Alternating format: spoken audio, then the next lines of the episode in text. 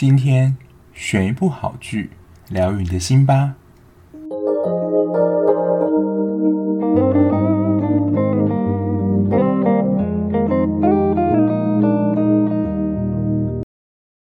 Hello，欢迎收听今天的节目。在今天节目开始之前呢，先让我小小的工商一下。因为大家知道说，其实我最主要的听众是来自于 Mixer Bus MB3 这个软体。那其实我在一年前吧，就是 Mixer Bus 他们有邀请我试用他们的订阅功能，就是其实就是赞助功能啦。那其实当时的方案是他们直接开发给我的，然后就只有给我这几个选项，然后让大家支持。但我自己觉得某个部分来说，就是虽然说订阅是一种支持啊，可是。如果是以我这种婆妈的个性，我会希望说，诶，订阅是能够收到一些实质上回馈的，所以我觉得那个价格跟回馈上就觉得比较不成比例一些，而且那时候我没有办法看到赞助者是谁，所以也没有办法好好的感谢那些曾经有赞助给我的人。那也蛮开心，就是说他们今年还是有。继续的邀请我说，看要不要继续的合作。那今年的方案就是我自己设计的，所以我在想说，能够提供给各位什么样的回馈，就是以做剧这个频道，大概就是提供剧集更多的一些相关资讯，还有多录一集节目嘛。如果你是喜欢听我 podcast 的听众，或是你也是追剧狂人的话，在行有余力之下，欢迎的赞助我哦。那如果你是使用其他平台的听众，我也会把这个讯息放在资讯栏的地方。你有兴趣的话，也可以点开参考一下。如果你还是学生或怎么样的话，就真的不用勉强，就是持续的收听节目，然后按下订阅的话，我就是非常的感谢了。好，那前面就是一个我小小自己的工商时间啦。那今天要聊的呢，其实也是在 Netflix 上的剧。我其实最近推荐的蛮多 Netflix 上的剧，然后收听率说真的是还不错。那是因为大家如果在 OTT 平台当中，Netflix 应该算是最普遍的，就是最多人订阅的一个管道。所以如果你不是像我一样可能订的四五个这样串流平台的话，会想在 Netflix 找片，就应该会先找排行榜上戏吧。那今天要介绍的是一部韩剧，叫做《恋慕》。那它是一部漫改剧，《The King Affection》。那它是继《文森佐》之后，就是又是一部二十集的大长剧。以韩剧来说，二十集算现在来说是比较多的集数了。所以，可能如果你没有跟播的话，可能会有点小小的吃不消。但是我看到目前现在它在 Netflix 上已经播映到十六集了，我觉得它真的算是渐入佳境的代表作。它渐入佳境的表现其实有反映在它的收视上。我反而觉得，其实前几集在小时候演出的那个桥段，我反而觉得比较闷。虽然我知道它就是双胞胎故事，可是我反而觉得是他们变成大人之后，长大后的故事才越来越精彩。那我在前几天在 Netflix 的排行榜上，它最高冲过第二。那在韩国，它在播出第十三集的时候是达到它的收视高峰，来到百分之十。那刚刚提到，目前台湾是播到第十六集，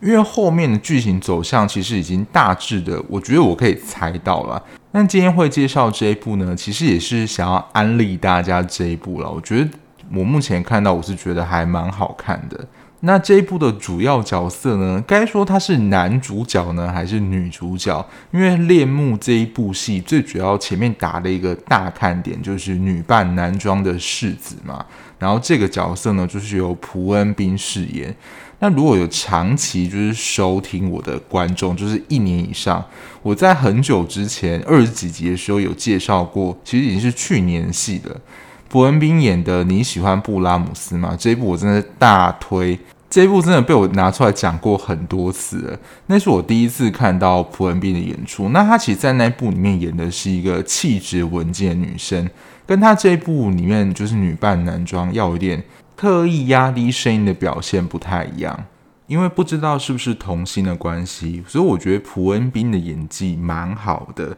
加上他不论是古装或是时装，我都觉得他扮相真的很美。不知道就是听众有没有跟我一样是朴恩斌的粉丝？就我真的是看了他上一部之后，就是蛮喜欢这个女演员的。因为之前在谈《海岸村恰恰》的时候，都会有蛮多说他是宣虎粉啊之类，就是金宣虎的粉丝。但朴恩斌相对来讲，我觉得就比较冷门一点啦。可是我觉得我在看他近期几部的作品。他在更之前是跟南宫明有一部《金牌救援》，那一部我觉得也是蛮好看的。但更令我印象深刻就是他近两年的这部作品。那朴文斌在《恋慕》这部戏里面，他算是双胞胎设定，不过他在我们比较常看到就是后期的年代，他是女扮男装。他出生的时候是一对双胞胎，不过就在他的外祖父认为说，就是男生出生。旁边有个女生的话，就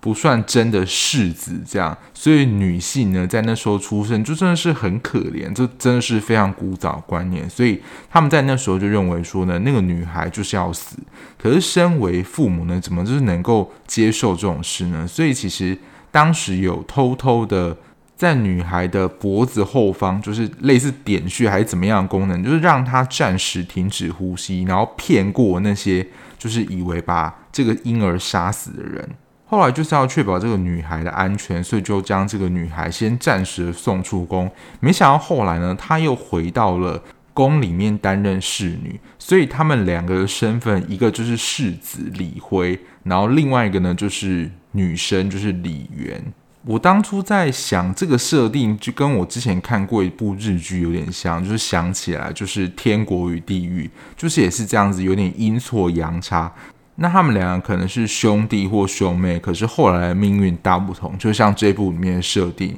一个成为世子，一个就成为宫殿里面的宫女。那另外一个男性主要角色呢，就是由陆云扮演的郑志云。他在小时候就是跟李媛玩在一起，就是女生啦，还自己给他起了一个名字叫做连善，这个名字就有点彼此变他们默契的信号，也就只有郑俊会叫李元连善而已。然后他爸呢，其实在宫殿里面也是一个算是高官吧，但是他爸呢是李元他外祖父那个派系人，偏偏这个他外祖父的派系呢，又是想要。你知道争权夺位人啦，加上他们双胞胎出生的时候，就是他的外祖父谏言说要把李元就是处死的，所以李元的存在对他外祖父来说就一直是一个眼中钉嘛，所以就是在宫里面发现李元其实还活着，所以他就一直想要把李元除掉。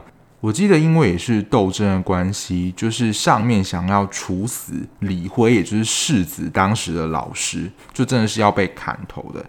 因为世子跟他老师的感情非常好，所以他当然是不愿意看到他的老师被砍头啊，所以他等于说有点溜出宫去，去想要拯救他的老师，还怎么样？不过就是以他这么小年纪能够做什么，其实我觉得也是很困难啦。就后来郑兴柱一伙人就以为那个是李渊，反正就追出去了，反正就是想办法想要杀掉李渊灭口。后来呢，就是持续追到一个地方，原本呢世子是想要承认说那是世子，因为李渊跟李辉他们就是双胞胎，而且应该是同卵的，所以长得一模一样，大家都分不出来，所以。郑兴柱为了要完成命令，就是要除掉李元嘛，在世子原本要开口之前，就射杀了原本他以为是李元的世子。当时他还不知道他杀了其实是世子。当然，世子死亡这件事情就是国家大事啊，其实好像也蛮难想象的。那因此呢，就是作为双胞胎的李元顶替了这个世子的位置，或者应该这么说。他顶替了世子，过着世子的生活，就是过着原本不是他的人生。我真的觉得这个压力真的很大。你从原本一个小小的平民宫女，突然坐上了可能是全天下最权高位重的位置，其实是某一种压力的存在。这大概是恋慕前两三集、三四集的铺陈，就是描述小时候他为什么会从一介宫女变成世子的这个过程。我个人认为这个过程其实有一点点小闷，所以其实我在看完前四集的时候，我是先把恋慕暂时放着，跑去追其他的。可后来那一部结束之后呢，诶，就又回到恋慕这边，发觉我自己觉得是长大后的故事比较精彩，这一点。可能跟有些人的观点不太一样，有些人会觉得说，诶，其实小时候因为那个演员就是小时候嘛，雌雄同体，所以他其实扮得很出色，感觉上是蛮精彩的。反而长大之后就觉得好像换了一个演员，那个味道跟气氛就变得不太一样了。但我个人是认为啦，就是他们长大后的故事，我个人是觉得比较精彩的。好，刚刚除了讲到蒲恩斌跟陆云。还有另外一个男主角，你要说他存在感强吗？我觉得也算是存在感蛮强的，可是他的戏份来讲就稍微的比较小一点，也没有比较大的一个琢磨。就是由南润寿饰演的哲隐君，他在这一部里面其实演的就是世子的宗亲，然后在辈分上他应该是比世子还要大，所以世子在戏中都都要叫他一个王兄或是哥哥这样子。但当初看到这位演员就是南润寿，我觉得好像有点眼熟。如果你有看过《产后调理院》的话，他就是演那位送牛奶的小哥，就当时坐月子那群妈妈们的每个下午的精神粮食，因为他每个下午就会去他们产后那个月子中心送牛奶嘛。因为他就是年轻，然后身材又好，所以在播到他画面的时候都会特别 slow motion，所以好像对这个人有一些些印象。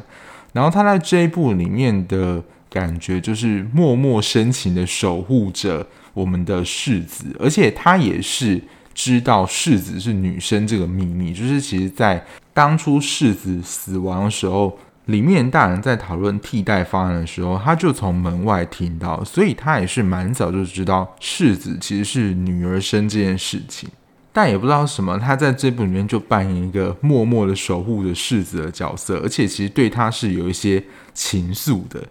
那《恋慕》这部戏的第一个看点，我想也就是世子这个身份角色是女扮男装，而且他这个世子我觉得非常特别。通常这个世子啊，不是就是比如说皇上、皇帝这样角色，他们会有很多的后宫嫔妃嘛，然后他的后宫嫔妃其实就是这一群围绕在他身边的男子。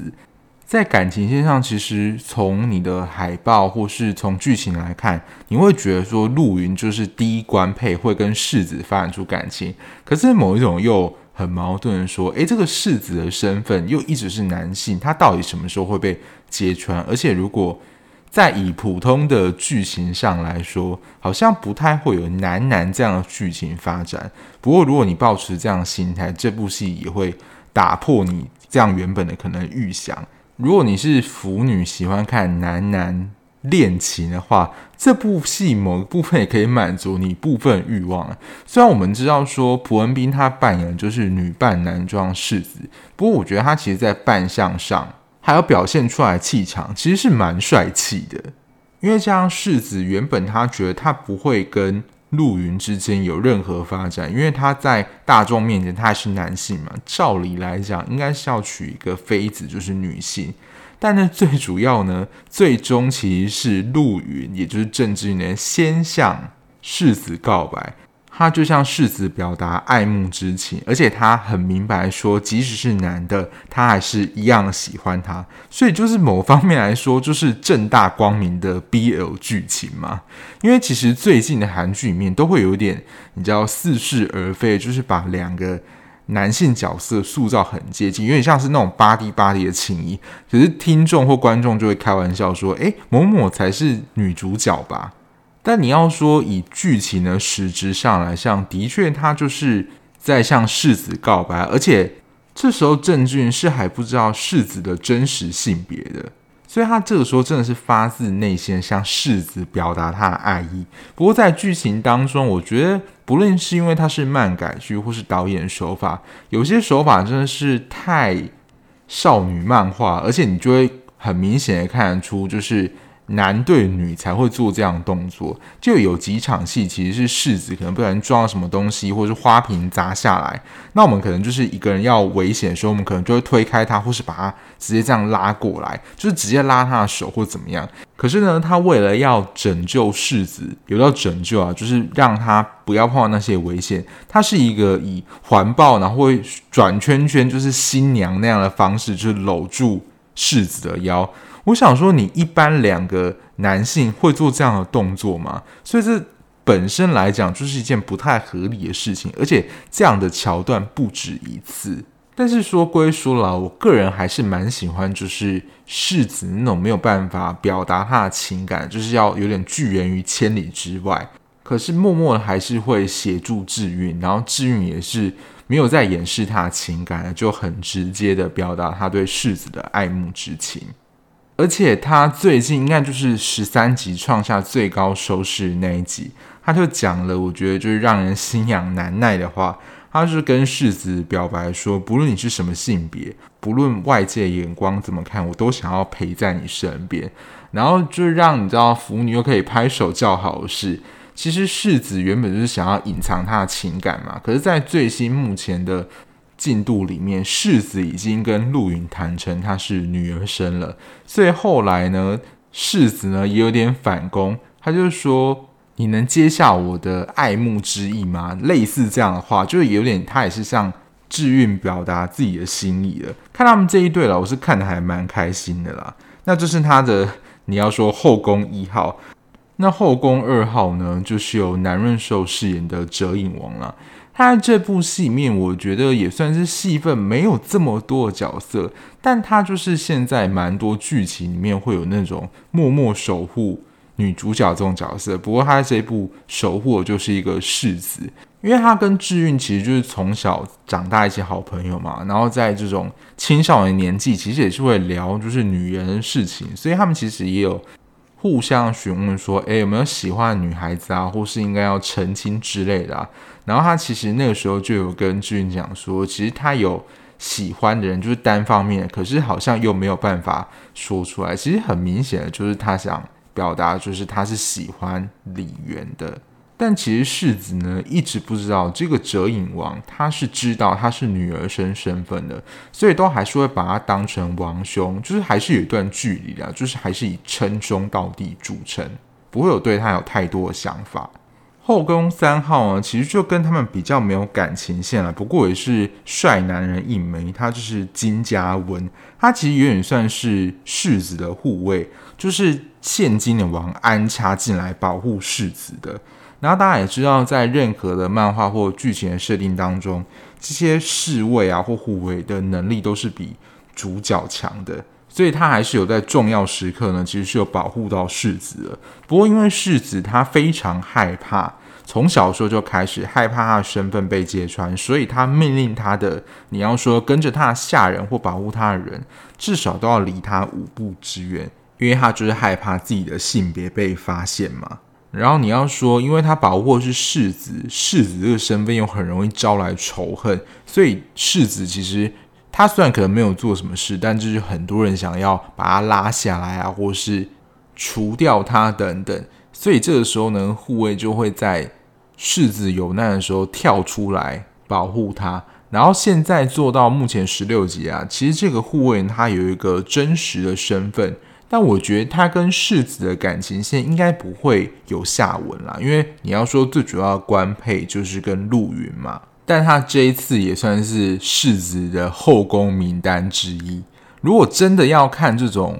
也是古装剧，然后是同性之爱的剧情的话，之前有一部非常有名的电影，就是《双花店镇的男人》，他也是在讲述韩国的君王还是世子之类的角色喜欢男性，那个就是真的是生理男喜欢生理男，但是。这一部的世子就是女扮男装，所以这个世子还是可以被视为是女主角的。这一部的看点，我个人觉得还是在感情线啦。感情线我觉得是在恋慕里面比较有趣的一部分。所以如果你是喜欢这种有点暧昧不明的感情，或是女扮男装的感情的话，我觉得这一部在感情的表达上，我觉得是还蛮不错的。但如果你回到现实的层面考量的话，就是世子身份线这一条。第一个呢，他在适婚年纪的时候，一定会被期许传宗接代啊，果真就会在剧情当中发生，而且他一定就是要找一个女人。我们在看所有的古装剧，不论是清朝或是各个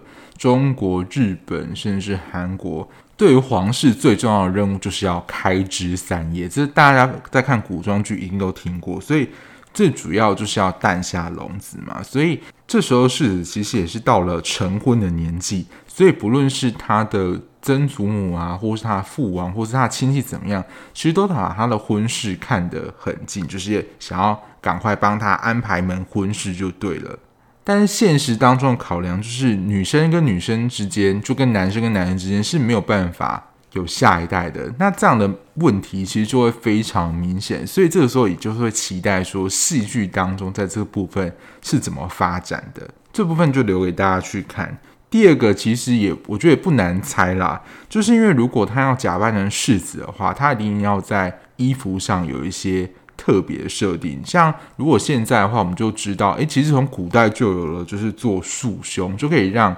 胸部稍微的压下去，不要这么的突出嘛。而想说这样束胸要束一辈子都没有人发现嘛，这也真是太辛苦了吧。当然，如果他有毅力的话，而且他又身为世子的身份，他要换衣服怎么样，基本上都是独自一个人啊。而且就算旁边有人的话，一定也是他身边最亲近的宫女，就像崔槿汐这样，是已经知道他的真实身份的。第三个可能你说现实考量疑惑点，就是其实朴恩斌他的五官跟气质真的是比较偏秀气的，完全就是没有男孩子的样子，而且他整体的气质来说，就是还是蛮像女生的。如果以在现实的环境来说，真的会没有人发现吗？这我觉得也是蛮难让人家信服的啦。加上有几场戏，他就是被其他人追赶嘛，然后就是有剑穿过他的那个发髻的部分，因为他们其实都会把头发盘起来，不论是男生或女生都一样。然后刚好那一场呢，他把那个发髻被打下，所以他原本就是盘起来长发就整个落下了，然后追他的人就可以看得出她就是一个女生。而且我想，可能还是要保有她原本女性的特征，就是长发嘛。如果当时的女性，我不确定是不是像清朝那样，就如果你剪发的话，好像就会被视为某一种象征，或是在当时的女性都一定要是要留长发。所以她虽然成为世子，但是她的头发也并没有你要剃成男生的样子，她还是保有原本女性的长发。所以说，你以现实层面来讲，说他会这么久不被发现吗？我也觉得是蛮有困难度了。可是，在世子这条线里面，我觉得最感人其实是他跟他爸爸之间的关系，也就是现今朝鲜王朝的君王。其实他爸爸也蛮早知道他就是女儿身这样的角色，只是为了保护他安全，所以其实在表面上对他冷漠。在某一次朝廷当中的臣子就提议要废黜这个世子，那为了保护世子的安全，废黜他之后就派人保护他，出宫生活，过着平凡人的日子。在世子的身份上，如果你以很逻辑理性的角度来说，我觉得要发生这种事是不太可能的啊，就是这种事情以现代人角度应该很容易就能够看穿的。但说真的，如果你看剧以这么理性的角度来看，我想很多剧应该都没有办法看下去吧。第三个，也就是所有古装剧里面，这种古装呢，一定会怎么样？有争权夺势、大臣利用等等，也就是所谓的朝廷君王线啦。那我觉得这一部恋慕的朝廷君王线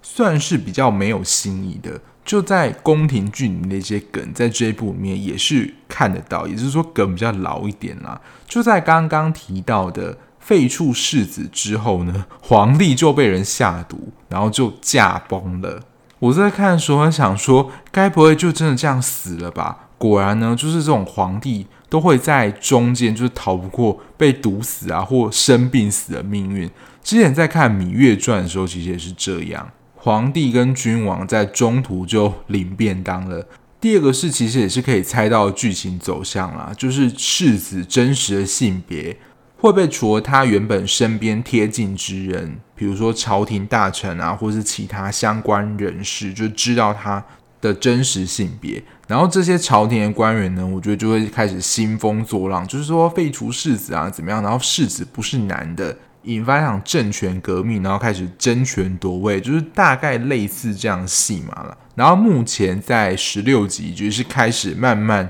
步上了这个剧情的走向，所以我说这部戏其实，在以目前看到十六集来说，整体的剧情我觉得算是蛮明显的，只是后续的发展。可能会是怎么样？其实可能大概也猜到啦，只是方向我觉得是蛮明确的。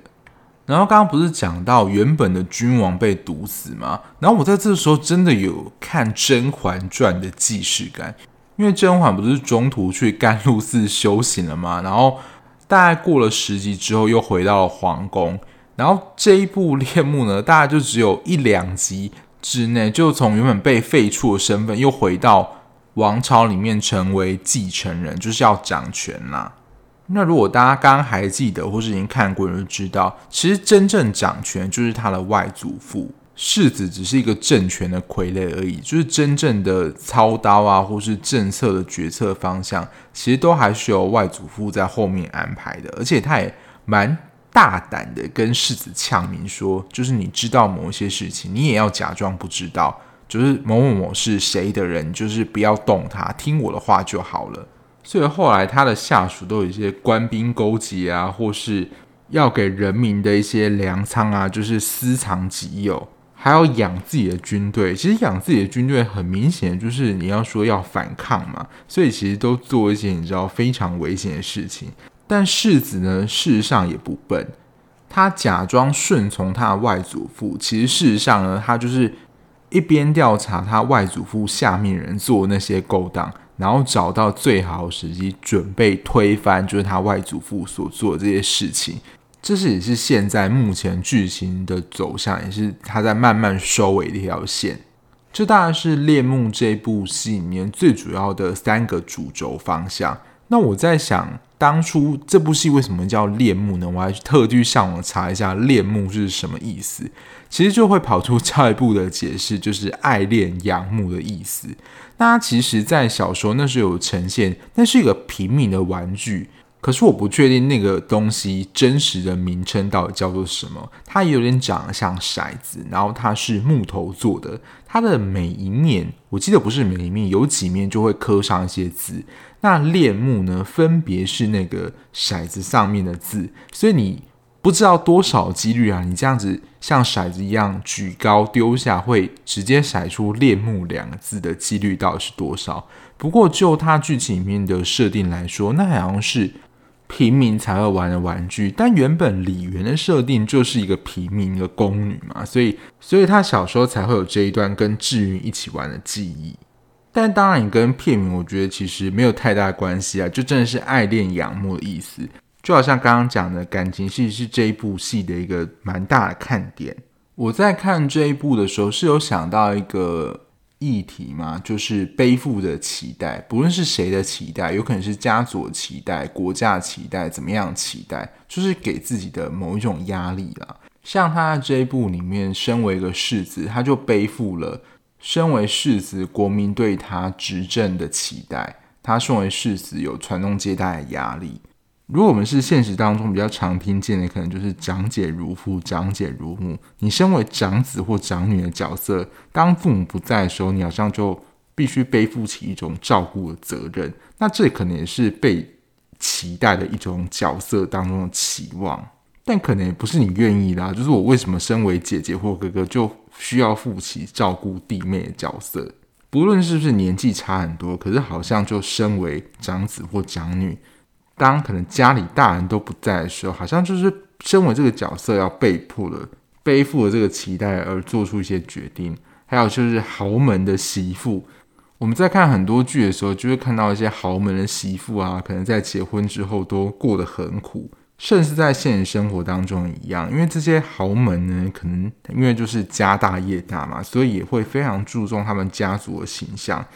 所以就会对于他们的媳妇有非常多的限制。不过我这边还是不禁的想问一下，好像我们不论在现实当中或是剧当中，都只有豪门的媳妇，好像没有就是女生是豪门，然后男生入赘到女方家了，或许这可能也不符合就是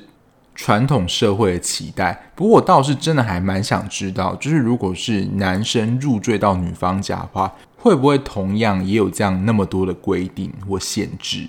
所以说真的，就你生在帝王家或是豪门里面，可能在生活物质上你不用太担心会有缺乏的一天。可是，在很多自由上，你可能就会受到很多的限制，或是背负一些家族或家人的期待。但大家看这部戏啊，还是好好的享受，就是世子跟他身边男人的感情故事。我觉得会是这部戏你会看得比较开心的一点。那以上大概就是《恋慕》目前播到十六集的一些我看到现在的一些想法。那如果你觉得听到现在你觉得也蛮有兴趣的话，就可以去 Netflix 上追这一部哦。那最后跟大家额外补充一下，在下半年韩剧真的有非常多的古装剧。除了今天讲的《恋慕》之外，我再额外的跟大家说有另外三部，其中有一部我是看完的。第一部呢，就是《红天机》，这一部已经完全的播毕了。它这一部就是又更超写实了一点，因为它这一部又有讲到神怪的故事，所以也不用以太理性的角度去看。然后它的主角呢，职业是一名画师。那我这一部的特点，我看完就真的觉得是画面很美，因为它这一部最主要角色就是画师嘛，所以他们会做非常多的画，然后画本身也是一个重点。当初这一部我是播跟播，而且它是一播的话，我就会马上跟上。可是我看到后来就觉得它又有一点太脑爱戏了。所谓脑爱戏，就有点变成说，好像最后不是男生或是女生，最后好像什么事都不管，就好像只想要跟着男主角或女主角走。剧情方向就好像有点变这样，就是最后都在谈恋爱，最主轴剧情可能在描绘上就不是这么的被重视。但整体来说，我觉得还是算不错了。就是你喜欢，就是非写实，然后喜欢看画面美、男主角帅、女主角美的话，《红天机》我觉得也是可追的。然后另外一部呢是《御史与佐仪》，应该是这样念吧，就是有玉泽演跟金惠渊演的一部。古装喜剧很难得，就是古装，那它是定调在喜剧的类型。这一部我应该不会看，因为我现在追的剧真的太多了。如果有在看这一部的听众，可以跟我说一下这一部戏好看吗？第三部我接下来应该会追，就是《衣袖红镶边》，它最主要的故事就是在讲君王跟宫女的故事。但整体的剧情啊，还有内容我都还没有看。但我在看网络上 PTT 的评价，似乎是还蛮不错的，就是热度也是蛮高的。我讲到 PTT 啦，就是我会看一下韩剧版，就是他们在讨论韩剧的情形。那恋慕呢，其实是在从中段开始，因为大家知道说，就是如果你推文啊，就是推过，我记得是一百则以上，它就会变成爆嘛，就是代表说那一则的贴文非常多人的。留言，那其实，在 PTT 版上都有那种跟播，就是他现在正在播，然后就是可以及时讨论的发文。那我已经看了好几个礼拜，恋慕只要一播出的时候，可能过一两天就会马上变爆，就开始有很多人讨论啊。所以至少在网络上讨论的声量来说，看起来是不错的。那我觉得也蛮符合我看到状况，就是真的是渐入佳境，剧情算是越来越精彩。它的 OST 跟画面，我觉得也是还不错啦。虽然不到最顶，可是我觉得也是蛮用心的。整体来说，我还是蛮推荐的。不过因为它有二十集，所以如果是从头追没有跟播的话，可能就会稍显比较辛苦啦。那今天节目就到这边啦。最后还是再次呼吁大家，不论你是用任何平台收听，如果你喜欢这样子聊剧的 Podcast 节目的话，按下订阅键就能够在比较快的时间内。接收到节目上架通知喽，就不会错过任何一集节目了。那如果你想要及时追踪我最新的追剧讯息，还有想要跟我互动或是发问一些问题的话，也欢迎到资讯的地方有我的 IG，欢迎来看看走走喽。我们下一节目再见啦，拜拜。